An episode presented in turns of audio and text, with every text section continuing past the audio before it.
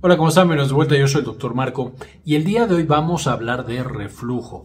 Justo acabamos de hacer un video explicando algunos datos que pueden señalarnos que tengo reflujo y no nos habíamos dado cuenta. Y ahora vamos a platicar de señales de que vamos a tener reflujo. Por supuesto, todos estos factores de riesgo que si no controlamos en un futuro nos van a llevar a padecer esta patología.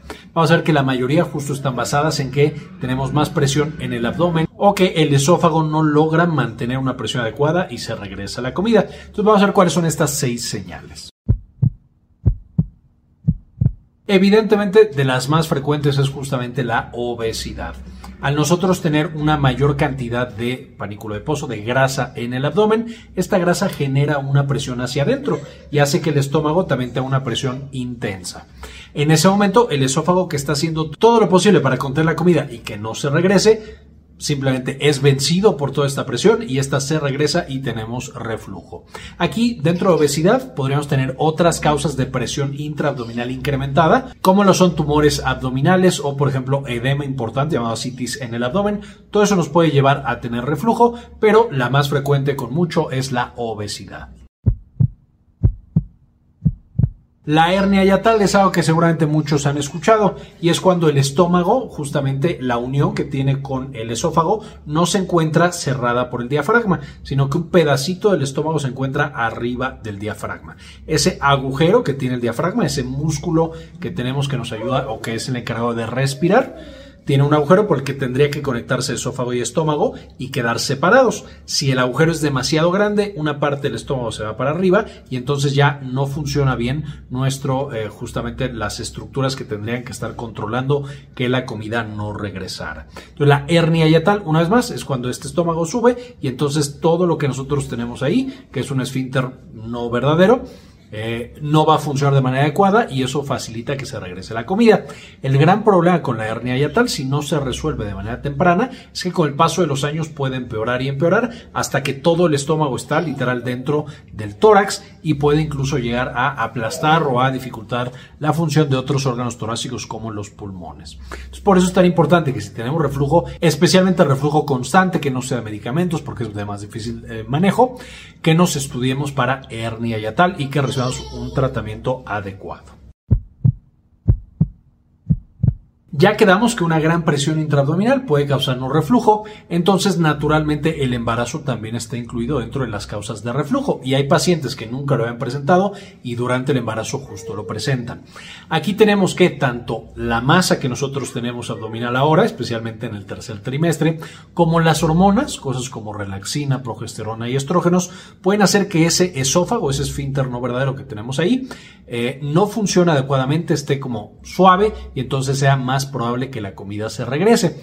Aquí la ventaja es muchas pacientes cuando se resuelve el embarazo puede disminuir la severidad del reflujo o incluso desaparecer. Sin embargo, muchas pacientes ya quedan con algo de factor de riesgo para que a largo plazo continúen con este reflujo y por supuesto todas las complicaciones asociadas a este que ya vimos en videos pasados y que les voy a dejar en la parte de arriba para que lo puedan consultar.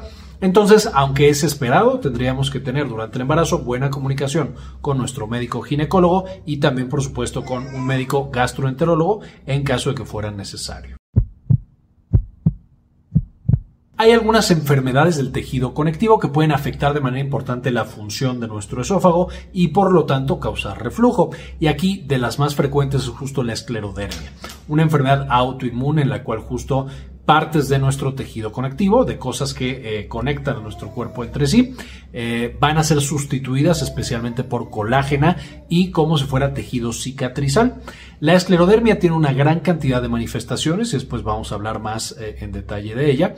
Sin embargo, una de estas puede ser justo la disfunción del esófago y que genere reflujo. También puede causar el problema opuesto y que el esófago esté demasiado cerrado y que incluso nos cueste trabajo tragar. Por supuesto, algo conocido como disfagia. Eh, eh, pero también puede llevarnos al opuesto y que la comida se regrese. La esclerodermia no es la única enfermedad de tejido conectivo ni es la única enfermedad autoinmune que nos puede llevar a este desenlace. Hay algunas otras, por ejemplo, el síndrome de Marfan, que es una patología en la que el colágeno o la colágena es diferente por una alteración genética y entonces estos pacientes tienen hiperlaxitud y entre las cosas en las que podemos encontrar también se caracteriza el reflujo. Mucho más importante otras, especialmente cardíacas, pero el Marfan también puede llegar a aparecer y otras enfermedades de la colágena también pueden llegar a presentar reflujo. Evidentemente, y de lo que más conocemos son los alimentos que generan reflujo. Cuando nosotros comemos, naturalmente se tiene que abrir ese esfínter o ese esfínter falso. Eh, entonces, en ese momento, los alimentos tienen un papel muy, muy importante. Y hay algunas sustancias que estos pueden contener que llevan directamente a que se abra. Entre los principales alimentos conocidos por muchos, que por supuesto nos llevan a padecer reflujo y que van a ser importantes ubicarlos porque disminuyendo su consumo puede mejorar naturalmente el reflujo, están por supuesto el café y el alcohol algo que no es un alimento, pero una sustancia, el tabaco, también nos puede llevar a que empeore el reflujo. La comida muy condimentada y la comida eh, que es frita y que es ultra procesada. Todos estos alimentos naturalmente nos llevan a que incremente nuestro reflujo.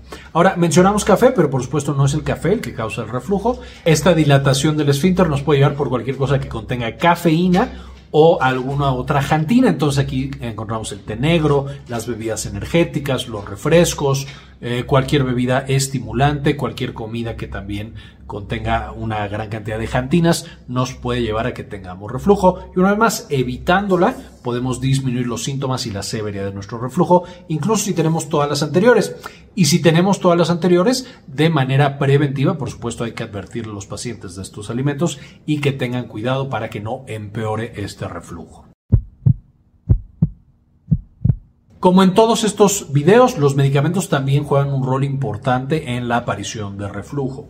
Muchos pacientes pueden tenerlo sin medicamentos, pero los medicamentos pueden empeorarlo y a lo mejor ni siquiera sabíamos. El suspender estos medicamentos, si es que es posible, si no cumplen un rol importante en la salud de ese paciente, va a mejorar el reflujo. Eh, y más adelante tendremos un video dedicado a estos medicamentos.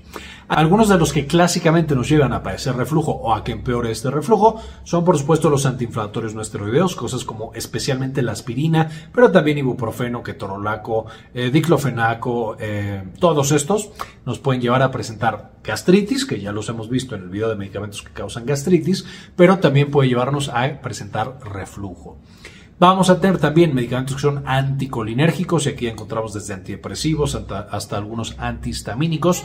Pueden causar que se abra este esfínter y que tengamos este reflujo. Los vasodilatadores usados para hipertensión y para problemas cardíacos también nos pueden llevar a tener reflujo, entre otros medicamentos. Una vez más, vamos a tener un video específico viendo cuáles son los medicamentos que más frecuentemente se asocian con reflujo.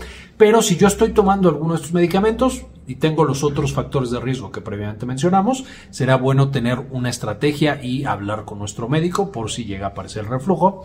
Y de la misma manera, si yo tengo reflujo y estoy tomando continuamente un medicamento, puede ser interesante hablar con el médico para ver si es alguno de los medicamentos y que pueda ajustarse la dosis o cambiarse el medicamento para que mejore justo mi patología. Esta es la información que quería presentarles el día de hoy. Como en muchos videos van a encontrar la información o las referencias en la descripción del video. Quiero dedicarle este video a algunos de los miembros que nos apoyan con una donación mensual de 1 o de 2 dólares y en particular a Matías Hernández, Gli53, Luis Ernesto Peraza, Leonor Paves Cabezas, Cindy Magaña Bobadilla, Gustavo Francioli, Gilberto Orgueta, Javier Mejía, Hernán Gustavo, Sandy Oliva y Enrique Segarra. Muchas gracias por ver este video. Ale se despide, igual que todos por acá. Y como siempre, ayúdenos a cambiar el mundo compartan la información. También quería mostrarles que ya tenemos la versión nueva y mejorada de Clínica Cares, que es la clínica en la que damos la atención médica. Eh, se puede, por supuesto, ya agendar cita en esta nueva versión de Clínica Cares con un servidor, con la doctora eh, Georgina Carranza y conmigo, eh, justamente para atender cuestiones de salud de la mujer y, por supuesto, también salud general. Si tienen, por supuesto, alguna duda, alguna pregunta, en clinicacares.com.mx nos pueden encontrar.